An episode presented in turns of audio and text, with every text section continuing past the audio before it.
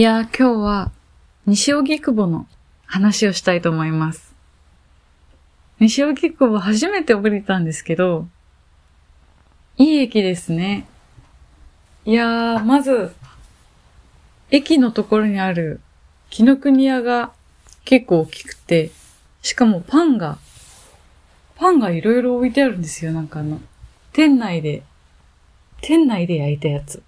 店内で焼いたメロンパンとか、アップルパイとか、かぼちゃのパイとか、いろいろあって、すごい美味しそうだった。あれ、近くにあったら通っちゃうな。そんな紀ノ国屋もあるし、本屋さんも結構充実してて、駅の近くにあった本屋さんも入り口なんかちっちゃいのかなと思ったら、結構中がいろんな本があって割と広めで、しかも、あと、なんか旅をテーマにした本屋さんとか、あと、古書店とか、いろんな本屋さんがあって、本屋さんって好きなんですよね。なんかいろんなインスピレーション得られるし、だから、すごい新旧織り交ざったような感じの街で、なんだろうな。昔ながらの、なんか、お店もあるし、アンティークショップみたいなのもあるし、一方で、新しいお店、結構カレーのお店が多かったな。カレーのお店とか、おしゃれなカフェとか、そんなのがいろいろあって、西荻窪、いい街でした。また行きたい。西荻窪で食べた、タイ、タイ料理とシュークリームの話をします。シュークリームまた、この前もシュークリームの話しなかったかなと思いつつ、すいません、好きなんで。あの、タイ料理はですね、プアンっていう面白い名前のお店で、すごくディープなローカルな感じの住宅街の中にあって、教えてもらわないとわからないようなところにあって、でも結構ひっきりなしのお客さんが来るんですよね。土日限定のなんか名物がカオソイっていうココナッツミルクベースのラーメンみたいで、私そんなにラーメンは食べないんですけど、でもココナッツミルクベースのって美味しいですね。ココナッツミルクって偉い。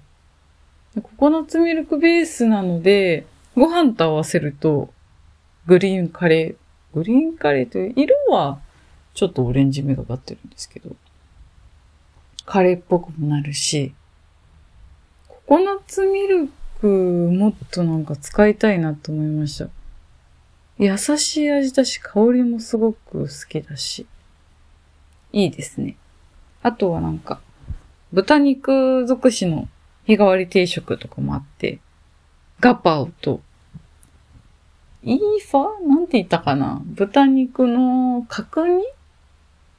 台風豚肉の角煮みたいなのと、あと、水餃子。がついた定食とかもあって。水餃子は、割とあっさりした味？で、角煮がまた、日本の角煮って結構味濃いじゃないですか。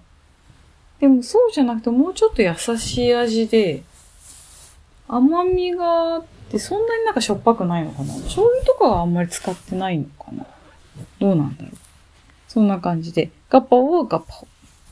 ガパオって私いつも、なんかいろんなものとごっちゃになるんですけど、あれですね。豚肉とか、あの、ナッパとかを炒めたやつ。とかで、豚肉尽くして、そちらもとても美味しかったです。結構、割と酸味のあるスープとかもついてきたんですけど、すごく独特な酸っぱい香りのするのって、あれって何でしょうね。調味料だと思うんですけど、タイっぽい感じの香りがしました。デザートに出てきた緑豆のなんかシロップ漬けみたいなのも素朴な味がして良かったです。ぜんざいみたいな感じで。んなんだろうな。小豆の感じが、それが緑豆に置き換わったみたいな感じで、甘いシロップに使ってるんですけど、緑豆自体はそんなに甘くなくて、あれ、ココナッツミルクとかにつけても美味しいんだろうなって思って。ココナッツミルクとカルダモンと、小豆で作ったぜんざいみたいなの前美味しかった気がする。カルダモンミルクってとっても美味しいですよね。ミルクにカルダモンを振ってミルク温めただけみたいな。そう。あれに小豆やっても美味しいので、そんな感じなんでしょうね、レコと。うん。うん。で、それのタイもとても美味しかったです。現地。お店の人もすごくなんか優しい感じで、あのーお店の中はタイ音楽っぽいのが流れてて、タイ音楽がどんな音楽かもわからんのですけど、ちょっと、なんだろうな。でも、夏メロ？タイの夏メロでもタイの夏メロがどんなメロなのかわからん。日本の夏メロっぽいののタイバージョンみたいな感じでした。で、で、シュークリーム、シュークリームの話。シュークリーム。あのね、私の好きなシュークリームベスト3に入るくらいの美味しさでした。ベスト3ってじゃあ何なのかって言われると、今パッとも浮かばないですけど、それくらい、それくらい美味しかったです。あの、アテスウェイっていう名前のケーキ屋さんで、西荻窪の駅から結構歩くんですよ。割と遠かった。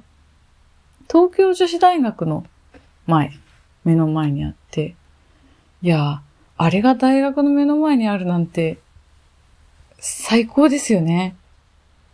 大学のなんか、落ち込んだ時とか、食べて元気出せ。しかもあの、公園も近くにあって、全福寺公園っていう公園みたいなんですけど、池もあって、今は紅葉の季節ですごく綺麗な、で、ベンチもたくさんあって、いい公園。なので、シュークリームを買ったらそこで食べられます。焼き菓子持ってたからそれも食べられます。普通のケーキは多分あの、お家でゆっくり、あの、椅子に座って食べた方が美味しいと思うんですけど、シュークリームはね、どこでも食べられるのが強みですから。うん。強みなのか？まあ強みだと。で、そのシュークリームがですね、アテスウェイといったところの、大きさ的には普通、普通の、ふ普通って言ったらあれですけど、あそれこそあのセブンイレブンのシュークリームとか、それくらいの大きさで、でもずっしりしてるんですよ。で、見た目的には、クッキーシュー、クッキーシュー、クランブル生地がかけてあって、その上に粉砂糖。粉砂糖が振ってあるという、まあ、いい見た目ですね。やっぱ粉砂糖がかかってるとなんで美味しそうなんでしょう。粉砂糖って口どけいいですもんね。ほいで、それでですね、食べたと、いや、あの、この前、セブンイレブンのシュークリームなかなかに美味しかった話したじゃないですか。でもね、やっぱね、お店のシュークリームは、すごい、美味しい。あのーまず皮が、皮がやっぱりガリッとしてる。ガリッとしててザクッとしてて、しかもクランブル生地があるので、なんか、ガリ、ザクで、時々そのクランブルの生地があるので、じわっとするっていう感じで、まあ、好みの皮ですわ。で、カスタードが思ったより予想以上に卵みがあった。黄色でもったりしてて、カスタードですよっていう存在感。私あの、なんかサラサラのカスタードよりも、もったりしたやつの方が、がぜ好きなんですよ。なんか、カスタード食べてるよっていう感じのするあの粘土。あの粘土、だから結構その食べた時の予想外に黄色がかってオレンジがかっていて、すごい卵ちゃんと使ってるんだなっていう感じがする。うーん。いやー、ただ、ただ黙って食べちゃって、食べ終わったらもう手が粉砂糖でまみれてるという。ただ、とても集中して食べたっていう、美味しかった。私あの、夢中になるって食べると無言になっちゃうので。